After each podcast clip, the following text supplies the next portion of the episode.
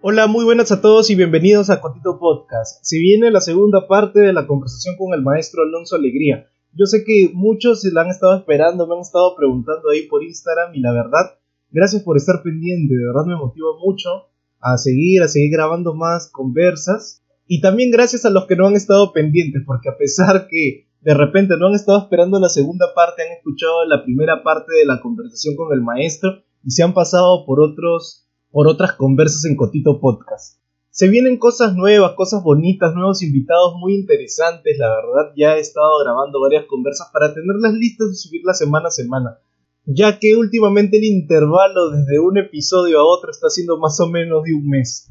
Para que no pase eso, ya tengo varios, varios audios en mi compendio solamente listos para editar y después subirlos, que les va a encantar. Sin más dilación, vamos a seguir con el final de la conversa con el maestro Alonso Alegría, que de verdad está bastante, bastante, bastante interesante. Quédate hasta el final. No te olvides pasar por el Instagram de Cotito Podcast y darle seguir, comentar, darle bastante cariño a la página de Instagram y también en el mismo Spotify o en la plataforma de podcast que hayas escuchado esto, puedes darle suscribirte o me gusta eso ayuda también bastante para que este contenido pueda escucharlo muchísima más gente. Sin más dilación, disfruten el episodio de hoy. ¿Listo? ¿Ya estamos? Yo creo que sí. Perfecto. Dale. Entonces nos quedamos ya, habíamos, hemos hablado de que te fuiste a estudiar allá a Estados Unidos, a Yale, volviste, tuvo gran éxito la obra El cruce sobre el Niágara, pero quería hacerte la pregunta, Tú que ya habías conocido ya la realidad teatral, digamos, que había en otros países, que bueno, que hasta ahora se mantiene, a diferencia del Perú, ¿en algún momento pensaste irte a hacer carrera a otro país? He hecho carrera en otro país. No, no una, una carrera totalmente profesional, o sea, ante el público, pero sí, sí ante el público pero no ante el público en general. Yo no, yo no he trabajado, eh, yo dirigiendo para un teatro. Mucho lo hubiera querido, pero sencillamente no se dio. Lo que sí hice fue enseñar durante ocho años. Después de que estuve siete años acá como director del Teatro Nacional, eh, hasta el año 78, creo, me fui a Estados Unidos y eh, enseñé durante nueve años, algo así. Y regresé el año 87. O sea, en lo peorcito de la inflación, cuando comenzaba a despegar la hiperinflación de Alan García, y en lo peorcito de Sendero Luminoso. ¿Y cómo fue montar en esa época? En esa época, a ver, em, o, hacíamos caso omiso o, o, hacíamos caso omiso. La bomba que, más impacto ha hecho de esa época es la bomba de Tarata. Y la gente de, de un teatro que hicieron los egresados del TUC, que se llamó Ensayo, estaban haciendo en el Teatro Larco una, una obra y ahí los agarró la bombaza de Tarata. En función. En función, sí. Y bueno, el teatro sufrió mucho porque la gente no quería, no quería ir al, teatro. Eh, se retrajo bastante el público, por lo que recuerdo. Yo, yo recuerdo haber enseñado más que dirigido en esa época, salvo Teatro Hebraica, he hecho un par de montajes en esa época. El 93 monté Daniela Frank. Estábamos preparados para montarla el 92, pero el 92 fue el peor año de la historia moderna del Perú. En el, en el verano hubo la peste del cólera. En ¿Cuándo fue esto? Ya debieras saberlo tú. Septiembre. ¿Cuándo cayó Guzmán? No sé la fecha exactamente, pero la podemos averiguar.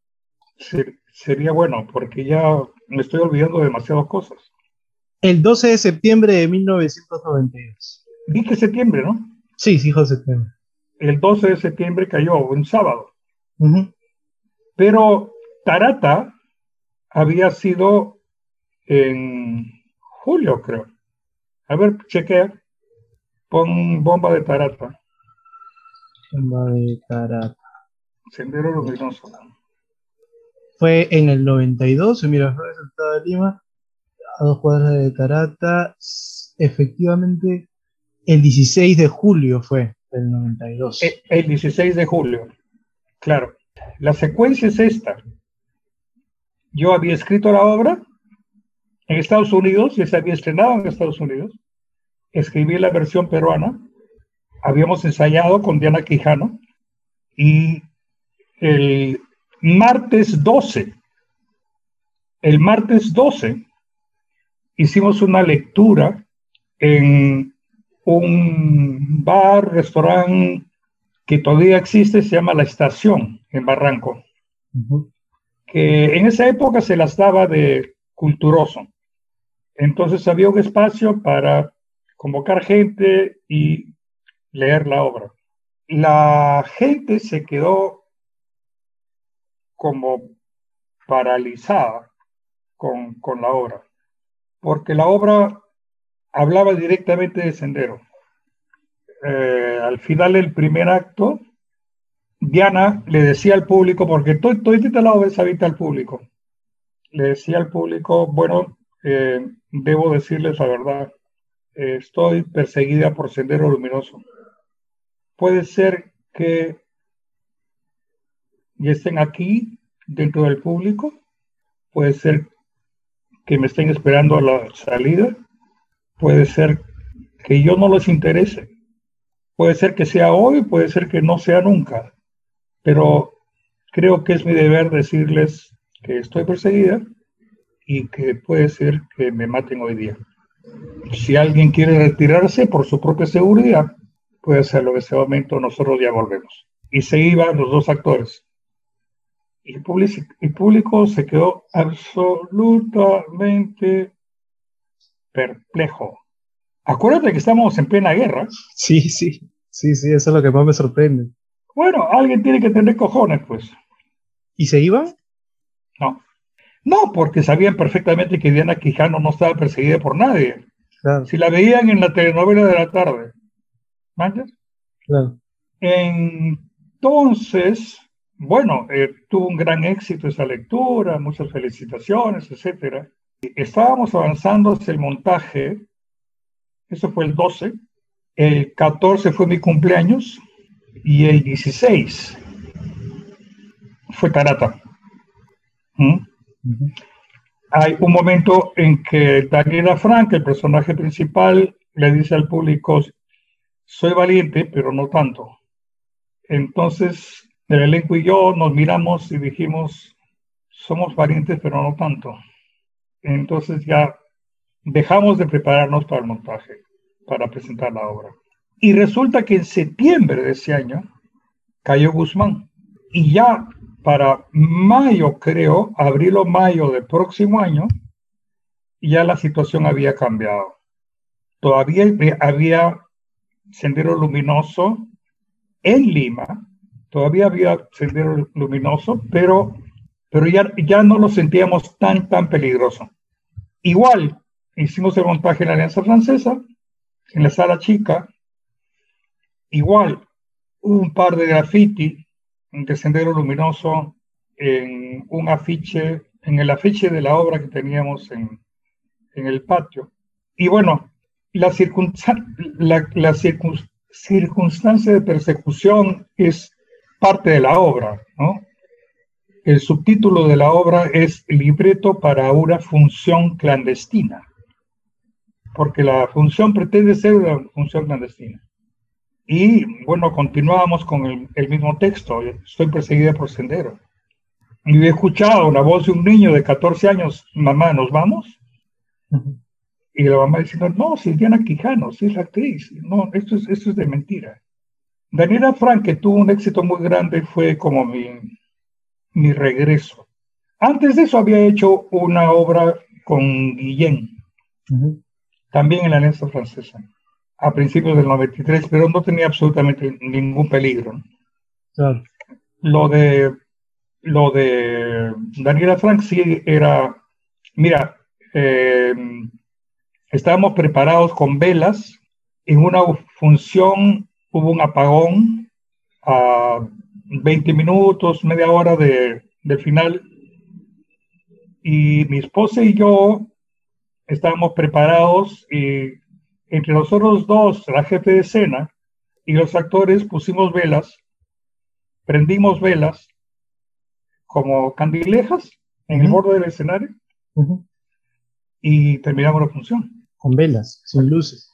Claro, sin, luces, con velas. Una vez pusieron un, más bien un petardo que una bomba en el, en el ITNA, en eh, Arequipa con Angamos, y nosotros estábamos en la Alianza Francesa, dos cuadras más abajo. Claro. Escuchamos la bomba, escuchamos perfectamente el petardo. Y bueno, eran tiempos azarosos que la gente tomaba de una forma u otra, ¿no? Pero aún así había teatro, sobrevivió el teatro a esa ah, crisis. Sí, claro. sí, había teatro, claro. Qué interesante eso. E igual había gente que iba también a las salas. Sí. Eh, mira, Daniela Frank tuvo un éxito tremendo. Eh, Daniela Frank hizo sus cuatro primeras funciones a media sala y a partir de la siguiente semana comenzó a llenar al punto, iba de jueves a domingo, que el último domingo yo llegué temprano, porque bueno, era mi, espectáculo. La función era, por ser domingo, creo, a las siete y media. Y eh, yo llegué a las seis y había una cola de como diez personas en la taquilla, a las seis. Ahora, si tú tienes un poquito de experiencia, sabes que si tienes, estás con seis personas en la taquilla a las seis de la tarde para una función de las siete y media, esto va a ser un despelote. Entonces fui donde la taquillera, le pregunté, ¿cuántas te quedan? Me dijo, me quedan 25. Y había ocho personas en la, en la, en la cola, a las seis de la tarde. Me fui corriendo donde Diana, que se estaba maquillando, qué sé yo, preparando, y le dije, mira Diana, eh, dentro de 20 minutos vamos a llegar. Vamos a vender la última función. Y eran 173 butacas, ¿eh? sillas más bien, sillas de metal. Aquí lo que los teateros de verdad hacen, anuncian función de noche. ¿Te animas? Y Diana me dijo, sí, pero pregúntale a Echevarría, ¿cómo se llama? Su primer nombre, ese actor, psicólogo Echevarría, tendría que saber. Javier Echevarría. Es que... Javier Echevarría. Javier Echevarría estaba haciendo el papel junto con Diana. Pregúntale a Javier. Fui corriendo donde Javier y me dijo, ya, pero me garantizas por lo menos 80 personas. No, por lo menos 100, por lo menos 100 personas, solo así. Y, y si no, no. Y yo le dije, te garantizo 100 personas para, para la noche, para la función de noche. Entonces, bueno, volví a la taquilla. Las, los ocho que había visto al entrar ya se habían ido con sus entradas o estaban en la cafetería y seguía la cola y se acabaron las entradas y comenzó a vender para la función de noche que anunciamos a las nueve y media. Pero que en realidad comenzó a las diez o poco después de las diez. ¿Y estuvieron las 100 personas? No, hubo unas 10, 15 menos, pero aquí iba a contar. Igual, mira, eh, toda esa temporada yo, por primera vez, quizá única vez en mi vida, en, el Perú, he vivido de la taquilla. He vivido de mi porcentaje como autor y de mi, mi punto como director. ¿A qué se refiere? Que el dinero que sacaba de la taquilla le podía dar para su sustento del, del mes. Claro, yo cubría mis gastos, cubrí mis gastos durante esas eh, seis semanas perfectamente con, con la taquilla de Daniela Franca. Cosa, cosa que no me ha vuelto a pasar en el Perú. Interesante. Yo tenía el pensamiento que una taquilla de, de teatro, digamos, este, era lo suficiente como para siempre cubrir el, tus gastos del mes, ¿no? Eh, no, solo cuando tienes mucho éxito. También me ha pasado, en parte, porque no saqué la cuenta, con Boloñesa en Arica, que comenzamos a llenar a partir de la segunda, segunda semana. Y estuvimos seis semanas. Y, y llenamos y llenamos y llenamos y llenamos y llenamos. Tuvo muchísimo impacto ese, ese, esa obra, ese montaje. ¿no? Y después lo hemos seguido haciendo, hemos ido de gira, hemos ido a, hemos, ido a, hemos hecho función en Tacna. Maestro, acá tengo un dato que no sé si es 100% cierto, pero se lo voy a preguntar ahorita, que es que en algún momento de su carrera ha dirigido una caravana teatrera, o sea, un teatro móvil. Sí, claro. ¿De año 93. Justo después de, de, esto que me está contando. ¿Cómo se le ocurrió esto de...? ¿El 93 o el 96? No, el 96. No, no se me ocurrió eso. Concursé. La empresa Carsa, que era una empresa muy poderosa en ese momento, más adelante quebró. La empresa Carsa había, hizo un concurso de financiar una, algo nuevo y concursamos con una obra de Inostroza, de Rodolfo Inostroza, el poetastro, y ganamos. Entonces, eh, un arquitecto muy amigo mío, con quien yo había, había trabajado mucho, tenía mucha confianza, diseñó este teatro que se podía cargar todo en un camión, pero desmontarlo para, para armarlo, ¿no?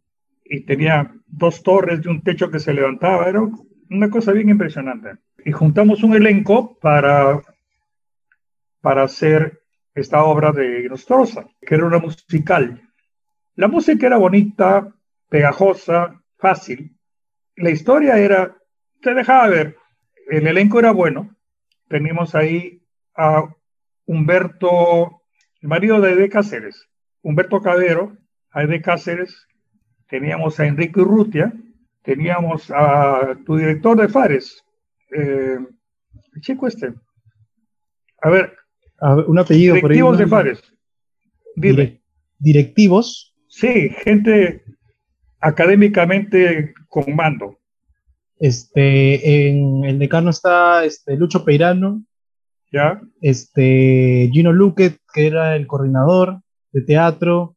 Alfonso Santiesteban. Ya, eh, quizá ya no está. Eh, es un, tiene un taller muy importante, tiene un grupo que se llama... Miguel Rubio. No, me acordaría. Eh, te diría Yuashkani. No. Eh, tiene un grupo con Marcelo. Ah, Jorge Villanueva. Sí, Jorge Villanueva. Sí, Jorge Villanueva. ¿Ah? Todavía está en Fares. Ya no es directivo, pero sí es profesor. Ya.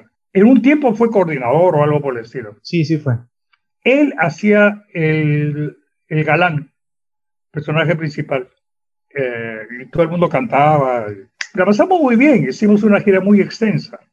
Hicimos Talara, Piura, Chiclayo, Trujillo, Huancayo, Lima, Ica, Arequipa, Cusco. Todo este recorrido fue este carrito. Sí. Esta caravana. Wow.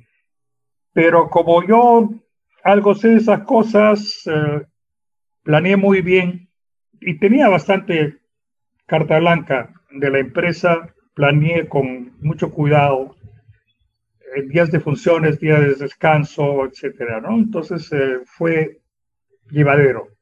Y también hicimos 15 funciones en Lima, en diferentes barrios, donde vivía Aide Cáceres y Humberto, que era en, en ese momento vivían en este barrio del norte, medio clase mediero. ¿En qué departamento? En Lima, ah, en, el norte de Lima, en Lima Norte, el más semipitucón. Mm, Chaclatayo puede ser por ahí. No, Lima Norte, huevón. la Molina. Este. La Molina también está el este, ¿no? Norte, papito. ¿Qué cosa hay al norte? No conozco ningún barrio pituco del norte. es, es un pueblo joven con pretensiones. Mucha gente se mudó ahí. Hicimos función ahí, en la tierra de Humberto y de su esposa. Y tuvimos el mayor público que nunca tuvimos en toda la gira. Eh, tuvimos gente hasta que ya no podías ver, o sea, gente hasta el horizonte. Habíamos tenido, qué sé yo, 3.000, 4.000 personas. ¡Wow! Usábamos micrófonos, parlantes, etcétera. Era todo un, toda una vaina. Qué genial, yo no he podido, no miento, sí he podido existir, sí he podido asistir a una obra con tanta magnitud. Fue una obra que hizo Yuyashkani hace poco, que la presentó en este auditorio que tiene el ENSAT, que está en el Parque de la Exposición, que es gigantesco, que hicieron su obra Músicos Ambulantes. Igual no creo que haya llegado a 3.000 personas. En el, en, el, eh, en el anfiteatro que está detrás de la cabaña. Ajá, en ese anfiteatro que entra un montón de gente. Sí, claro que sí. ¿Sabes por qué llenaron esa? Bueno, yo no este, digo que ellos no hayan traído también su gente, pero después de. Era, era un evento de la Municipalidad de Lima y después creo que cantaba Zaperoco o no sé qué, que yo estaba con mis amigos en, en, en, en, las, en los asientos y tenía gente atrás comentando como, ¿a qué hora acaba esta cosa? Ya quiero que canten, que no sé qué. Estaba sala llena, todo el auditorio estaba lleno. No sé si haya llegado como a esta magnitud, o sea, es la sala donde yo he estado que ha habido más gente, como te digo, tampoco no era que toda la gente la había tenido Yoshkani, fue el momento donde yo he visto más gente viendo teatro, se podría decir. Me gustaría estar en un momento así donde hayan 3.000 personas viendo una obra. Sí, em, en este caso, lo único que tenían para ver era lo que nosotros representábamos. Claro. Y obviamente, los olivos. Los olivos, ya. Sí. Ahí estaba la hinchada, pues, de Aide y de Humberto. Y ambos estaban en la obra. Eh, sí, hicimos ese, esa, esa, gira em, bien pagada, bien coordinada, un montón de trabajo. Esto fue el año, sí, esto ha sido el año 96. ¿Hasta qué año aproximadamente? ¿O solamente no, no, no, fue, fue, digamos que toda la chamba tomó el segundo, el segundo semestre. La última función la hicimos el 15 de diciembre. Y por lo general hacíamos dos funciones en cada lugar. La segunda tenía más gente que la primera. ¿Y cómo hacían para controlar esto de las entradas? No, no había entradas, era gratuito. Ah, era gratuito. Todo auspiciado. Todo auspiciado por Carsa. Carsa quebró al año siguiente, pero me han dicho que no quebró porque, por nosotros, sino quebró, no sé si al año siguiente, pero comenzó a quebrar el año siguiente porque se metieron a hacer un banco que se llamó Banco Orión, y, em, en fin, creo que en Arequipa todavía existe la, la firma, una tienda o algo así, Carsa. Pregúntale a tu mamá, se acordará de Carsa muy bien. Voy a preguntar aquí un rato cuando termine. Vendían artefactos. Sí. Y maestro, ¿en qué año funda el vivero de dramaturgia? Eso como que apareció solo. El año 2011. Estábamos haciendo, estuve yo con Cynthia Mackenzie, una chica más y Adriana del Águila, a quien me jalé de, la PUC por el verano. Estábamos haciendo un proyecto que necesitaba una oficina. Conseguimos una muy buena oficina en la calle Tarata, que ya estaba reconstruida. y con su monumento y todo.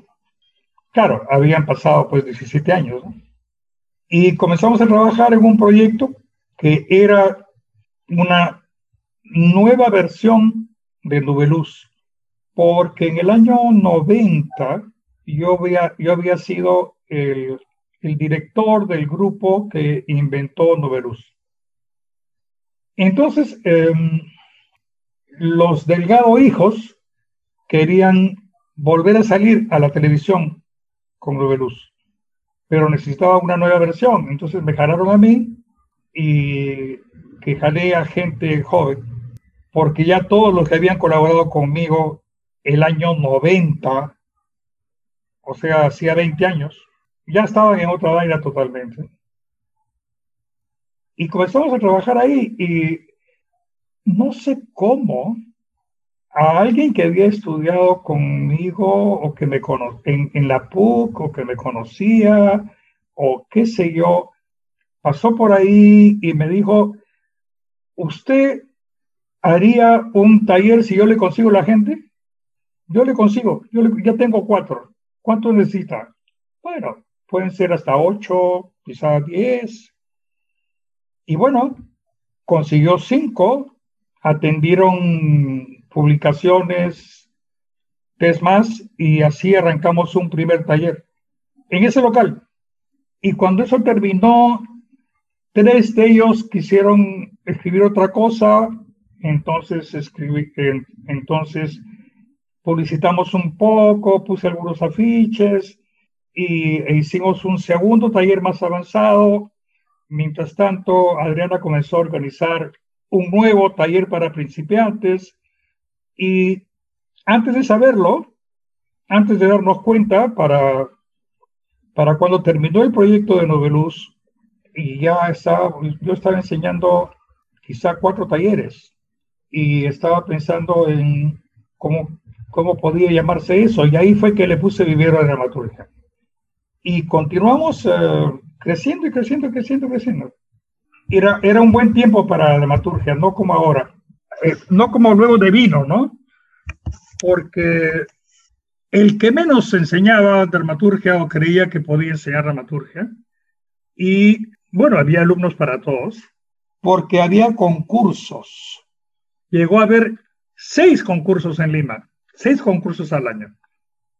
Entonces nosotros teníamos un montón de, un, montón de, de, alumnos. ¿no?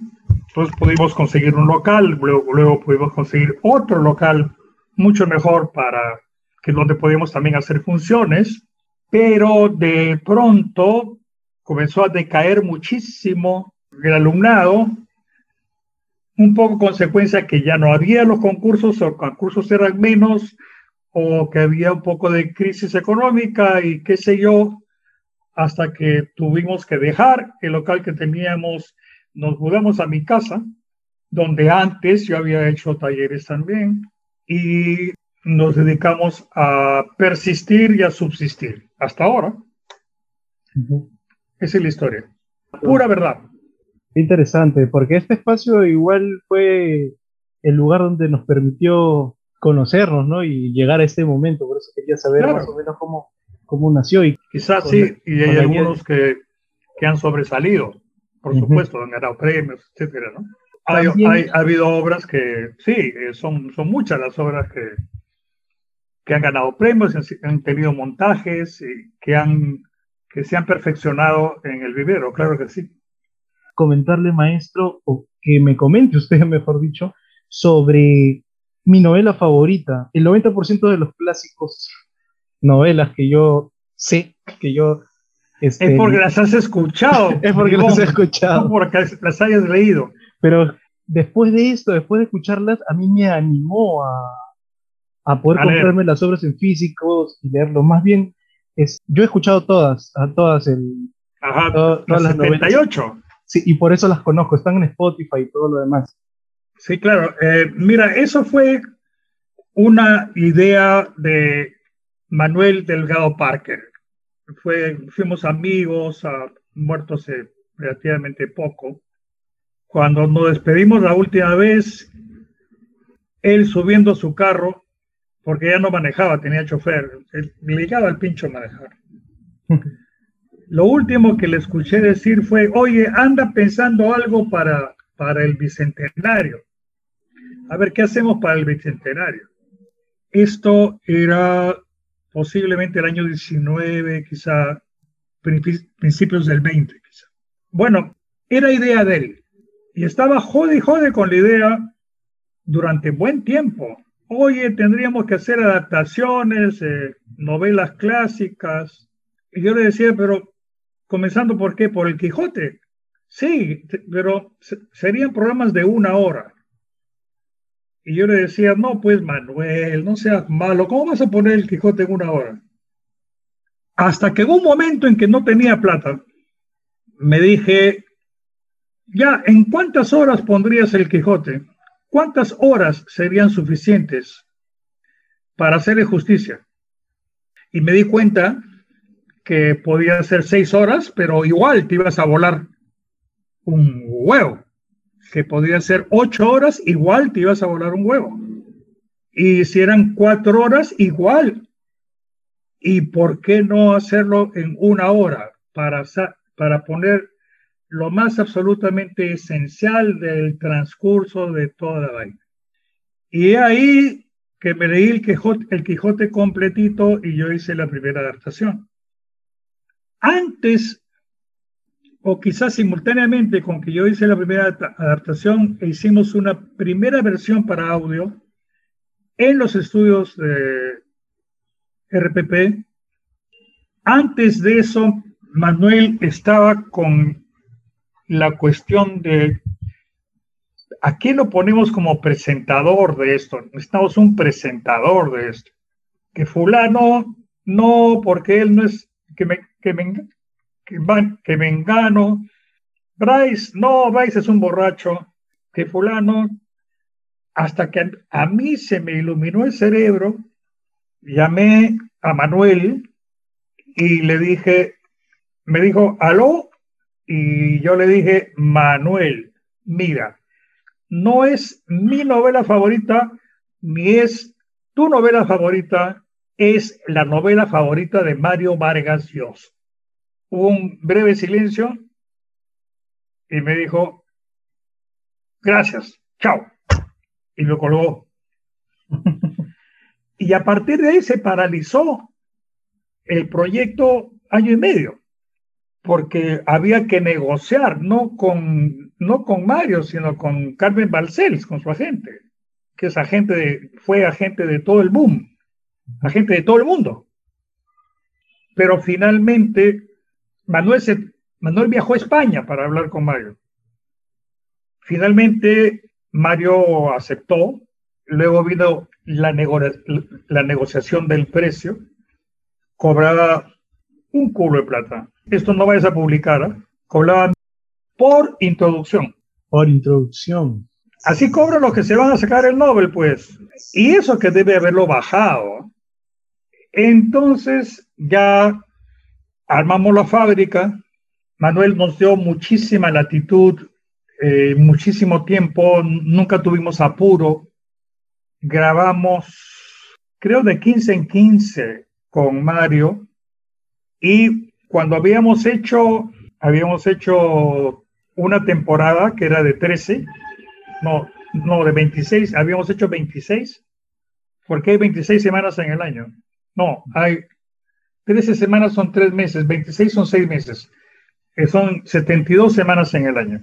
Y eh, los proyectos para radio, para tele, se calculan en módulos de 13, porque 13 son 13 semanas son 3 meses, igual que 52 semanas es un año. La cuarta parte de 52 es 13. Entonces, cuando habíamos hecho la, la número 26, escuchamos nuevamente el Quijote y dijimos, ay chucha, esto está lleno de errores, llenecito de errores. Nos dábamos cuenta por lo mucho que habíamos aprendido haciéndolo, haciendo las otras. Entonces, comenzamos de nuevo a corregir el Quijote y fuimos avanzando, avanzando, avanzando, avanzando, avanzando, avanzando, hasta que ya, hasta que llegamos a la 26, que estaba en el nivel de lo que sabíamos en ese momento, ¿no? A partir de ahí ya, ya la cosa fue más fácil. En eso nos demoramos tranquilamente medio año, rentados. Manuel de verdad muy generosamente abrió, abrió la caja y nos, nos pagó lo que hubiera que pagar por este proyecto. Entonces, mira tú que salimos al aire el 7 de julio del año 7. El 7 del 7 del 7. Esta primera versión del Quijote, la cual tú escuchaste que tenía bastantes errores, ¿salió al aire? Corregida, claro que sí. Ahí entendí cómo fue. Pensé que cuando ya estaba al aire. fueron las correcciones? Cuando estaba el aire, no, no. No, estábamos trabajando. Claro, claro, sí. Y, y Manuel pagaba la casa de grabación, eh, pagaba el estudio y nosotros trabajábamos. Y nadie nunca nos apuró, porque esa, ese era el proyecto de Manuel. Y yo respondía a Manuel y se acababa la vaina. Y Manuel era el dueño, del, dueño de la pelota, pues, el dueño del circo. Entonces, ¿quién, ¿quién, le iba a decir a Manuel, oye, Manuel, ya habría que salir al aire con esto? Oh, y yo conversaba con él con frecuencia, le hacía escuchar algunas cosas, le decía lo que estábamos avanzando. Y, él, hombre de radio toda su vida, se daba cuenta de que estábamos perfeccionando, que no estábamos juegueando. O sea que a la hora de que salimos al aire, salimos con el producto que tú escuchas, con el Quijote que tú escuchas en tu podcast. Es el Quijote que escuchó todo el Perú. Nos fue muy bien con el público, duplicamos la audiencia de ese horario sábado a las 12 del día.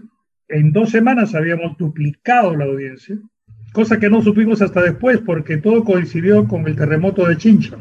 Entonces, cualquier emergencia a RPP le conviene, porque si hay emergencia, prendes la radio y ¿qué cosa escuchas? Terremoto, todo el mundo, ¿no? Entonces, eso malogró un poco los números de las, de las encuestas en las primeras semanas, pero luego se estabilizó en que teníamos, habíamos duplicado la sintonía de, ese segmento. Lo pasaban sábado y también domingo, aunque el domingo era un poco jodido porque no podía haber un horario fijo porque el fútbol a veces comenzaba a las 5, a veces a las 4, a veces a las 3, qué sé yo, el horario del fútbol primaba. Entonces, eh, ni modo, pues, eh, no, no pudimos estabilizar una sintonía los domingos igual que lo hicimos el sábado, que siempre fue a las 12 del día. Y bueno, hubo artículos en el periódico, felicitaciones, artículos en la página editorial de comercio, fue una cosa bastante bastante movida, bastante, bastante importante. Sin duda alguna. ¿Hay algo... no, hizo, no hizo la millonada que esperaban. Según recientemente me han dicho los hijos de Manuel, sacó sus gastos, se hizo un poco de plata gracias a la venta de los CDs, que pusieron a la venta 15, 15 novelas.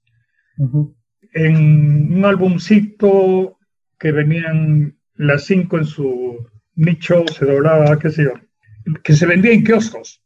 También que mataron el mercado negro, porque tú te ibas a polvos azules o polvos rosados y te comprabas un audio por 3.50.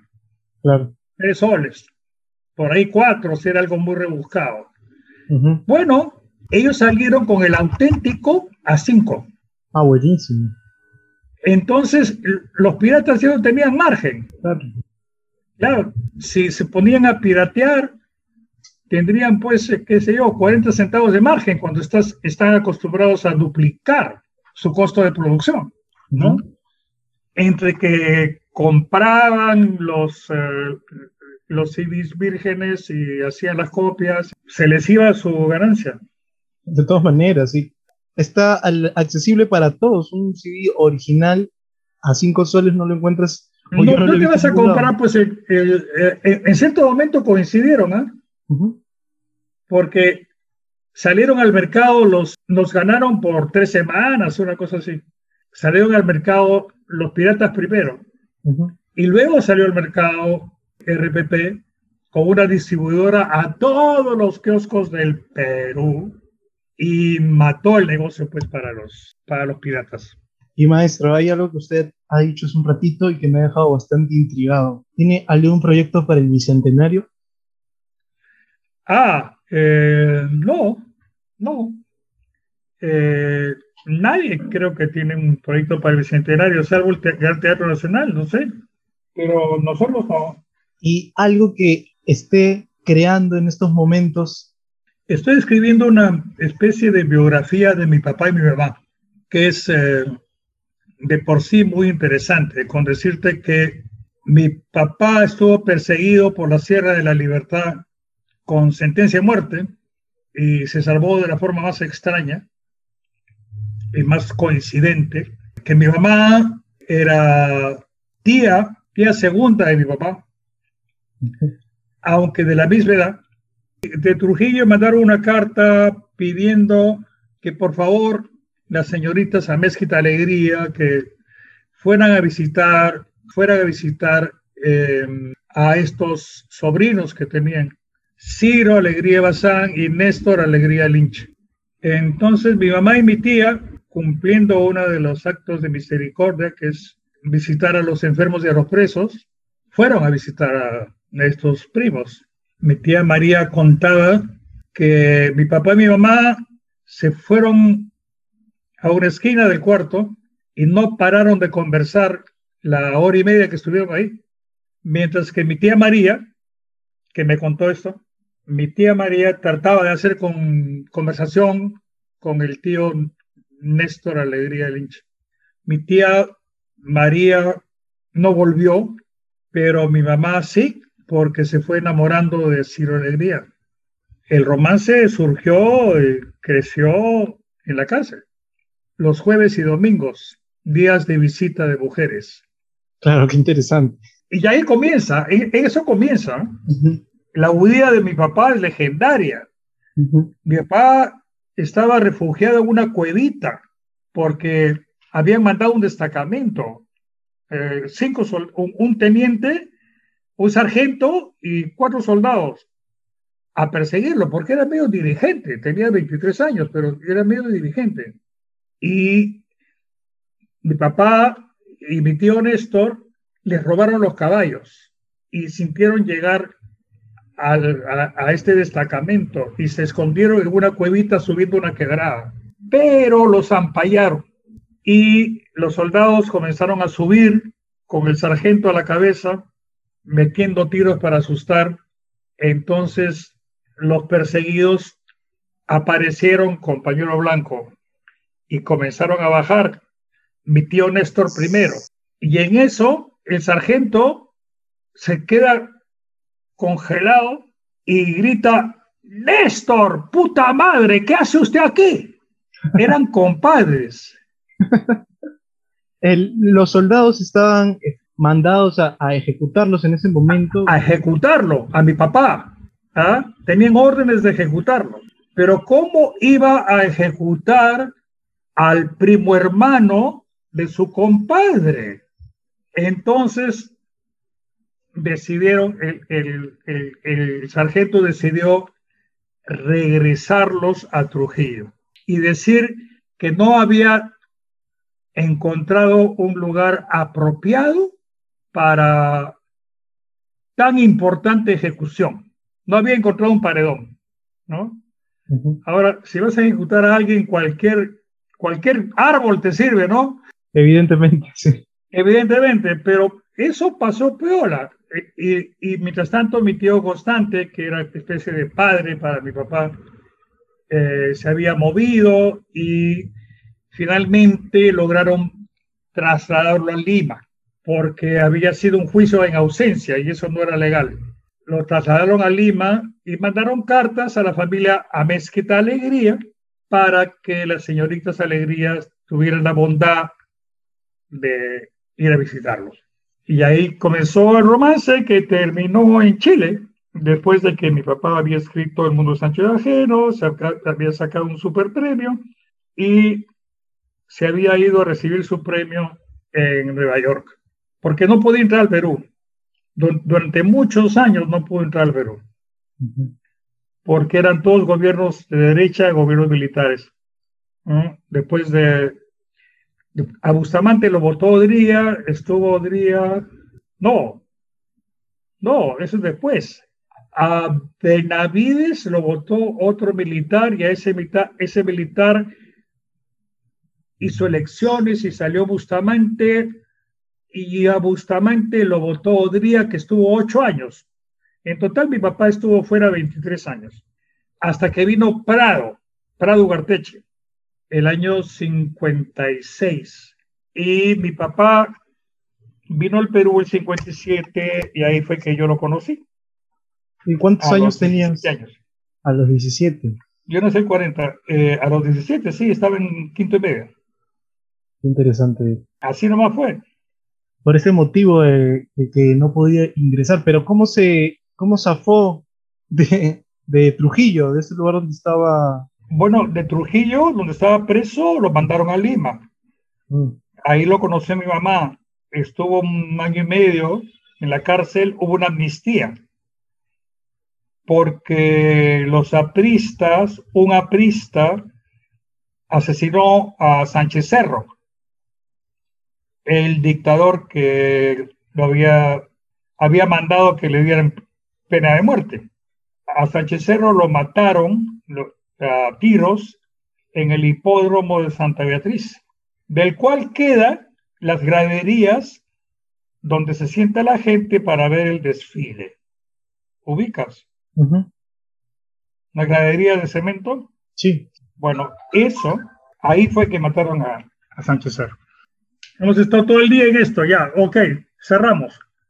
Cerramos, cerramos. Dos últimas preguntas, si es que. Sí, ya lo último, ya espero en algún momento volver a escuchar esta interesante historia y verla o leerla o, o oír de nuevo. ¿Qué- Bueno, es, es- una narrativa, ¿ah? no es teatro. Maestro, ¿qué le podría decir o qué características cree usted que tiene que tener esos nuevos dramaturgos que están saliendo? ¿Qué les podría decir? Que por el momento el teatro peruano es un teatro dominado por los directores, lo cual,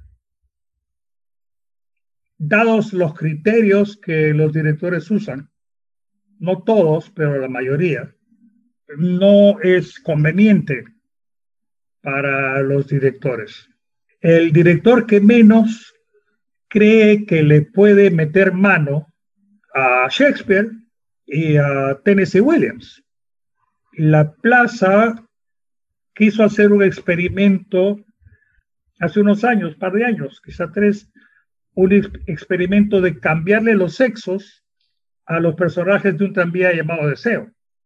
O sea, todo el texto de Marlon Brando lo decía la esposa y todo el texto de la esposa la decía Marlon Brando, por decirte, ujú.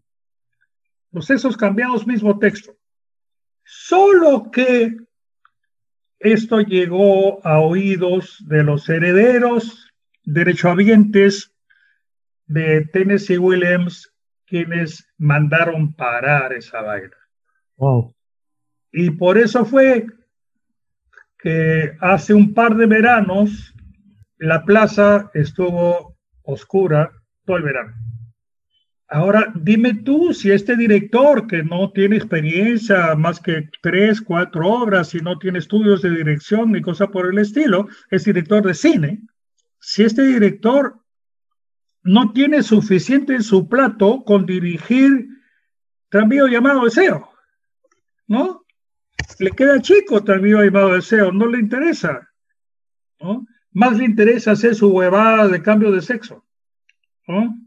Edgar Saba, que monta un muy criticado Otelo de Shakespeare, en el cual Otelo es libertador de América y hace todo lo que hace Bolívar, pero se llama Otelo y está peleando la guerra y están en Ayacucho.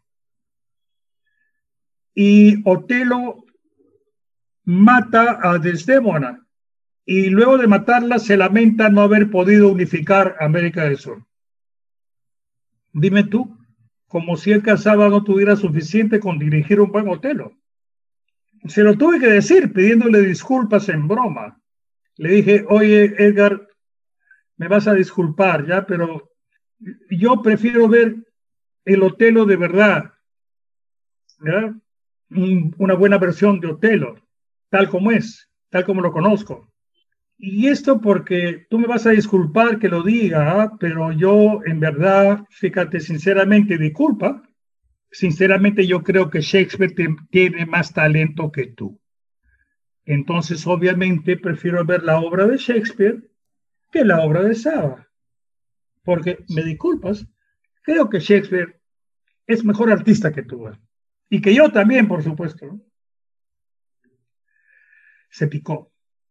Entonces, mete en mano, mete en mano las obras, no saben cuándo aguantarse. Le ponen lucecitas, modifican el movimiento, le ponen un prólogo y un epílogo, hacen chichiribico con las obras que ganan los concursos y que salen del vivero, y también las que no salen del vivero, porque si es una obra tuya que ha ganado un concurso y es la primera vez que te montan y es un teatro importante como el británico, tú todavía no tienes tablas suficientes como para pararte y decirle al director, no, aguanta, mi obra no es así tú diriges mi obra. Entonces, mi recomendación para todos los autores peruanos, eviten dentro de lo posible caer en manos de un director peruano. ¿Cómo hacer eso? Aprendiendo a dirigir. El autor perfectamente puede dirigir. Mariana Altaus ha dirigido todas sus obras excepto una, Los charcos de la ciudad. Todas las demás está dirigido a ella. Y en Charcos de la Ciudad no dirigió ella porque ella estaba actuando. Eso fue hace mil años, además. Yo vi el estreno. Mariana dirige sus obras. Patricia Romero dirige sus obras. Hay otros que tienen, otros ya mayores que tienen otra actitud. Eh, Eduardo Adriansen entrega el libreto para que entren a ensayo y luego aparece en el estreno. Esa es su actitud. Algo parecido hace César de María, ¿no? Según me han dicho. Pero a mí me parece que no es una actitud artística válida. No seguir el proceso de la obra. No seguir el proceso de la obra por un lado y permitir, tener que permitir que te la, que te la transformen, ¿no? Que acabe diciendo algo distinto a lo que tú quieres decir. A ese punto. Te lo digo porque son, son obras del vivero que nosotros, eh, nosotros hemos visto nacer y crecer. Y de pronto llegan escena y la directora le ha puesto un prólogo mudo y un epílogo mudo que contradice totalmente las intenciones del autor, que en el vivero conocemos perfectamente. Ahora, autor está demasiado, demasiado impresionado porque lo estén montando o tiene poca, se siente con poca autoridad para decir, oye, así no es o está demasiado agradecido que le dieron el premio y la oportunidad de cenar. No sé, hay circunstancias jodidas. Y la única solución a eso, en realidad, es que los autores dirijan. Y por eso habíamos comenzado a dar cursos de, de dirección para autores.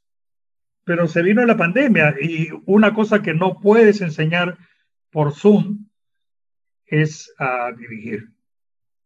Eso, eso no sé si es posible. Creo que no es posible enseñar eso. Qué interesante. Y maestro. No sé, cómo, no sé si lo hacen en, en Fares, pero yo, yo no veo la, yo no veo la manera. definitivamente sí, creo que para seguir con la currícula sí se dictan los cursos, todos los cursos online, ¿no? Y también porque lo exige la universidad, pero hay gente que efectivamente no se siente a gusto o gente que de repente está llevando un curso por segunda vez, alguno que ha coincidido y siente que definitivamente no es lo mismo, que prefieren o que se retiran al medio para llevarlo presencialmente cuando se pueda y demás, sí, definitivamente creo que hay un cambio grande y quería solamente hacer la última pregunta, que más que una pregunta es va en la misma línea que, la, anterior que he hecho, es qué consejo le darías a los teatreros en general, ¿no? que están siguiendo este camino que tú muy bien nos has contado, que has, has construido tú y otros de tu generación. Por eso el teatro en el Perú está como está ahorita. Eso yo creo, ¿no? ¿Qué podría La, gran transformación fue cuando yo primero y, los siguientitos después eh, salimos a estudiar. Yo salí a, a, estudiar el 62, pero seis, ocho años después salió Saba eh, estudió tres años, estuvo en Europa un montón de tiempo. Eh, salió Coco Guerra, eh, salió Roberto Ángeles y un par más.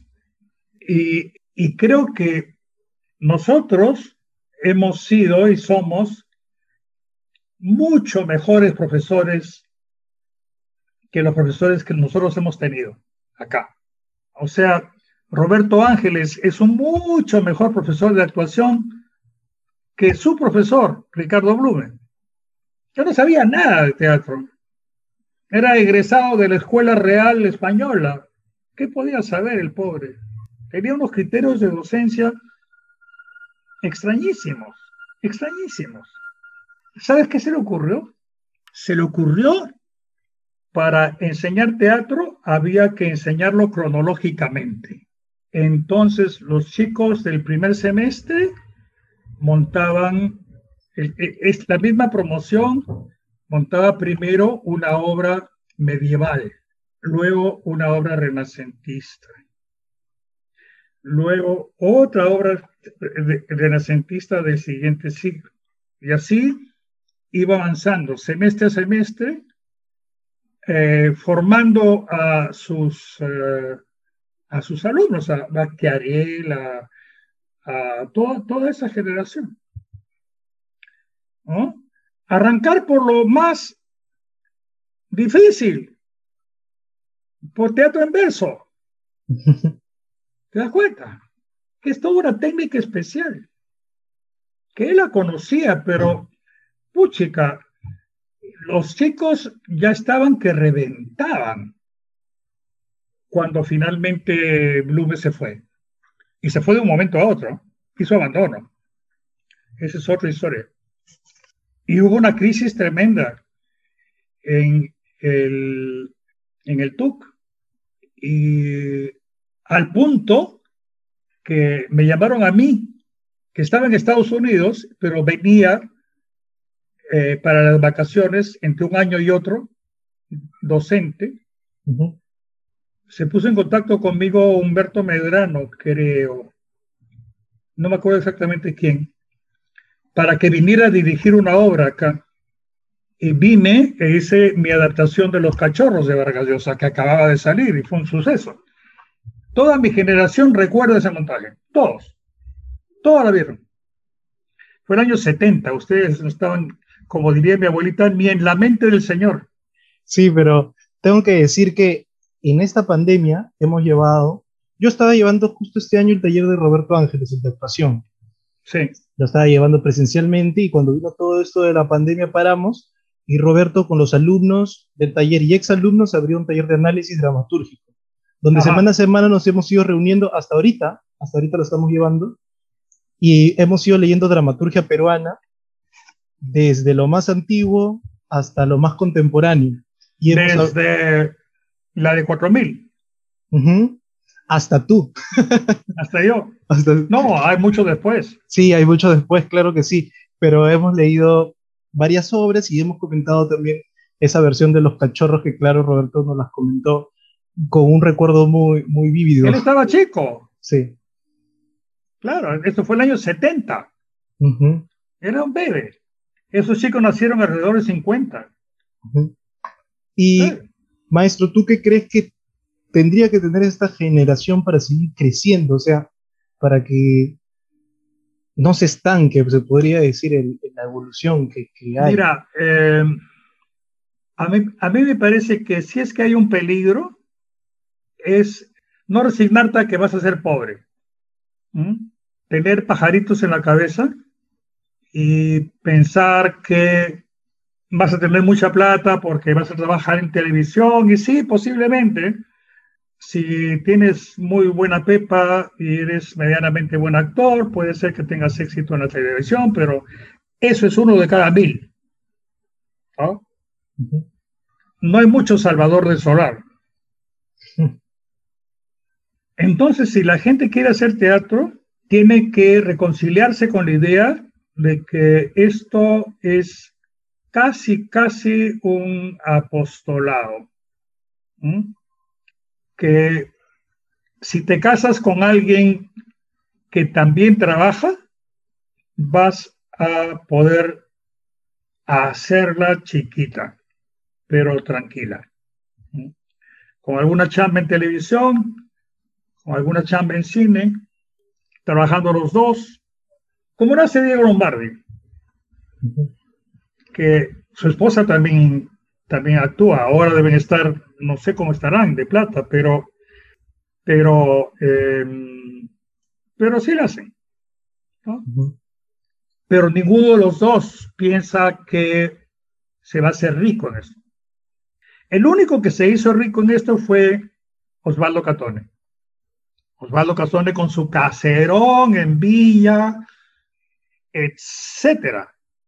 Él sí, como empresario, eh, hizo dinero. No conozco otro caso. De verdad no conozco otro caso de un peruano que haya hecho dinero, que, que se haya podido comprar una casa con el producto de su, de su trabajo teatral. Una casa como la que ha tenido ha tenido Catone. Catone,